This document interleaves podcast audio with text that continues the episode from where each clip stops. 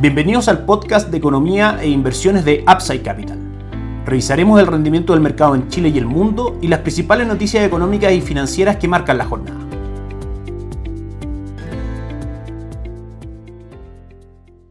Muy buenos días, 16 de agosto del año 2021. Soy Ramiro Galeano, fundador de Upside Capital. Les doy la bienvenida a una nueva edición del podcast Mercados en Upside Capital, podcast diario de economía, mercados, comentarios del rendimiento de los principales índices bursátiles y por supuesto las noticias que van a estar marcando la jornada. Partimos rápidamente con el mercado local. El IPSA llega a los 4.400 puntos tras cuarta semana de alza, todo esto referente al día viernes, ya vamos a revisar cómo está el mercado cotizando el día de hoy. Con esta cuarta alza, el índice nacional anotó un alza la semana pasada de un 2.77%, una excelente semana para el índice local, basando estos rendimientos en las mejores perspectivas a nivel local tras la evasión de la huelga en Mina Escondida y las decrecientes posibilidades de un nuevo retiro de las AFP ayudaron al índice a notar su cuarta semana al alza, como dijimos, su mejor racha desde inicio de diciembre del 2020. En este contexto, el indicador nacional subió un 0.6%, alcanzando los 4.401 puntos, y anotando también una ganancia del 3.51% en lo que va del mes.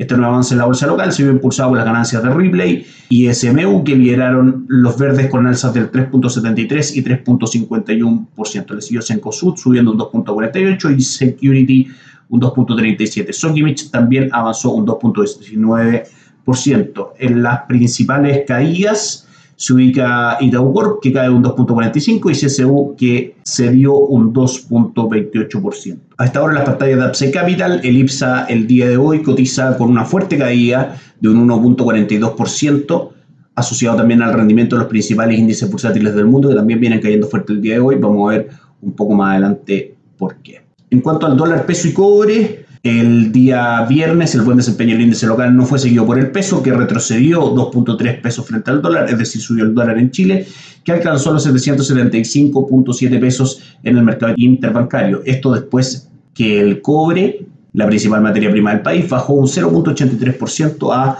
4,27 dólares por libra de cobre en la Bolsa de Metales de Londres, ubicando el promedio anual en 4.15 dólares por libra de cobre. A esta hora también en nuestras pantallas, aquí en Upside Capital, totalmente en línea, tenemos al cobre cotizando en niveles de 4,30 el día de hoy, mostrando una caída muy fuerte del 1.87%. Probablemente la fuerza vendedora lo lleve a la primera, al primer soporte, que está en niveles de 4,27. Y luego también hay un soporte bastante marcado en niveles de 4,22. Por la parte de arriba la resistencia a romper es 4,41 y obviamente el día de hoy se mantiene en este canal lateral en 4,30. Mucho más cerca, por supuesto, de la parte baja del canal, como decíamos, ubicada en 4,27. Y el dólar peso a esta hora también en nuestras pantallas cotiza con un upside en niveles de 781,40 camino a buscar la primera resistencia cerca de los 790 y luego ya a buscar los niveles de 800. Recordemos que los fundamentales van en este caso y en este tiempo afirmando la tendencia alcista del dólar que más allá de algunas correcciones que ha tenido, viene subiendo desde mínimos de 693 a principios de mayo del 2021 hasta los niveles actuales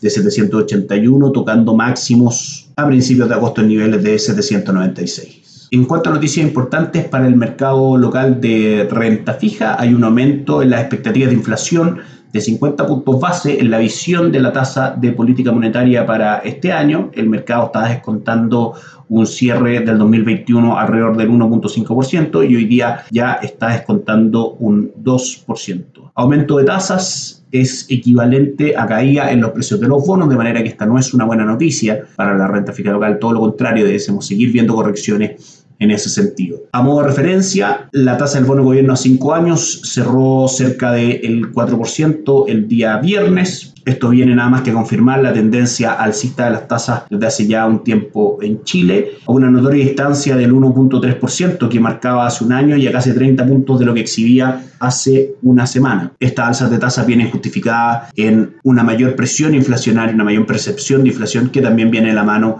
dado la cantidad de circulante de dinero que hay hoy día en nuestra economía, eso debiese aumentar obviamente el consumo y de ahí hacer que los precios tiendan a subir provocando el fenómeno de la inflación. Es importante ir viendo si, si estos componentes nos muestran una inflación un poco más estacionalizada, es decir, más pasajera, o una inflación un poco más definitiva. Entonces, malas noticias para la renta fija, aumento de alza de tasas, caída en los precios de los bonos, llámenos, déjenos sus datos también para poder recomendarles las mejores alternativas de renta fija local y por supuesto diversificar hoy más que nunca en instrumentos también de renta fija internacional. La tasa a modo de referencia también, la tasa de los bonos viene subiendo muy muy fuerte, la tasa de bonos de la tesorería, el Banco Central en pesos a 5 años, prácticamente desde el 1.4% durante enero del 2021 al actual ya casi 4% del día del cierre del día viernes pasado. Aprovechamos también de comentarles que en Upside Capital somos asesores independientes de inversión y distribuidores de productos de inversión para personas y empresas que invierten en el mercado financiero tanto local como global. No administramos capital con instrumentos propios ni recibimos el dinero de los clientes. Hacemos asesoría objetiva y sin sesgo. Buscamos la mejor alternativa de inversión para cada uno de ellos y los ayudamos llevando sus inversiones a alguna de las administradoras de fondos asociadas con Upside Capital, como Itaú, La Raín Vial y Principal, entre otros. Luego mantenemos una constante comunicación con nuestros clientes, realizando supervisión y seguimiento a su estrategia de inversión y sus operaciones a través de nuestro equipo de atención a inversionistas. Bienvenidos a una asesoría objetiva sin sesgo con una mirada global. Bienvenidos a Upside Capital. Suscríbete en nuestras redes sociales, LinkedIn, YouTube, Instagram y Spotify. Y como decíamos hace un minuto, déjennos sus datos en www.upsidecap y los contactaremos para conversar. En cuanto a mercados extranjeros, el día viernes las acciones europeas subieron a nuevos máximos y cerraron su cuarta semana consecutiva de ganancias, su mejor racha desde el año 2006, impulsado por una fuerte temporada de ganancias corporativas y recuperación post-pandémica. Asimismo, el índice S&P 500 anotó su récord número 48, lo que va del año 2021. Esto es parte de los portafolios de inversión que nosotros en Apse Capital estamos recomendando. Dentro de nuestra visión, un mercado muy atractivo sigue siendo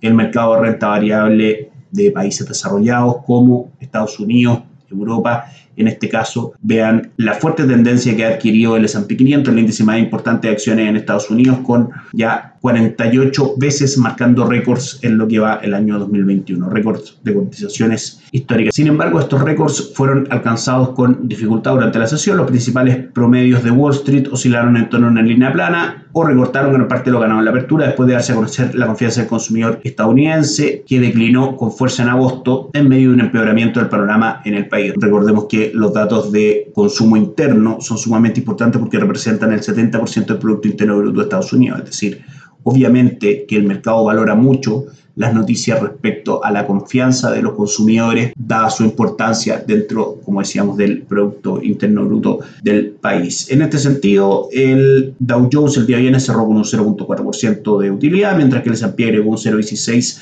anotando, como decíamos, su nuevo récord número 48 en lo que va de este año. El Nasdaq subió solamente un 0.04%. El desempeño más apagado de la bolsa de Nueva York, como decíamos, se dio después de que el índice que mide la confianza del consumidor estadounidense alcanzó solamente los 70.2 puntos en agosto, su nivel más bajo desde diciembre del 2021. De forma referencial, el mercado esperaba 81 puntos en este, en este dato, solamente alcanza a tener 70, de manera que decepciona a los mercados. También decepciona en este minuto a los mercados, hoy 16 de agosto, datos sobre las ventas retail y los índices de producción industrial de China que arrojaron niveles muy por debajo de lo esperado. Las ventas de retail se esperaba un aumento del 10.9%, crecen solamente un 8.5% y la producción industrial eh, se esperaba un aumento del 7.9 y crece solamente un 6.4. Eso debilita de manera muy fuerte a los mercados que pasamos a revisar en este instante. Los índices en Asia el día de hoy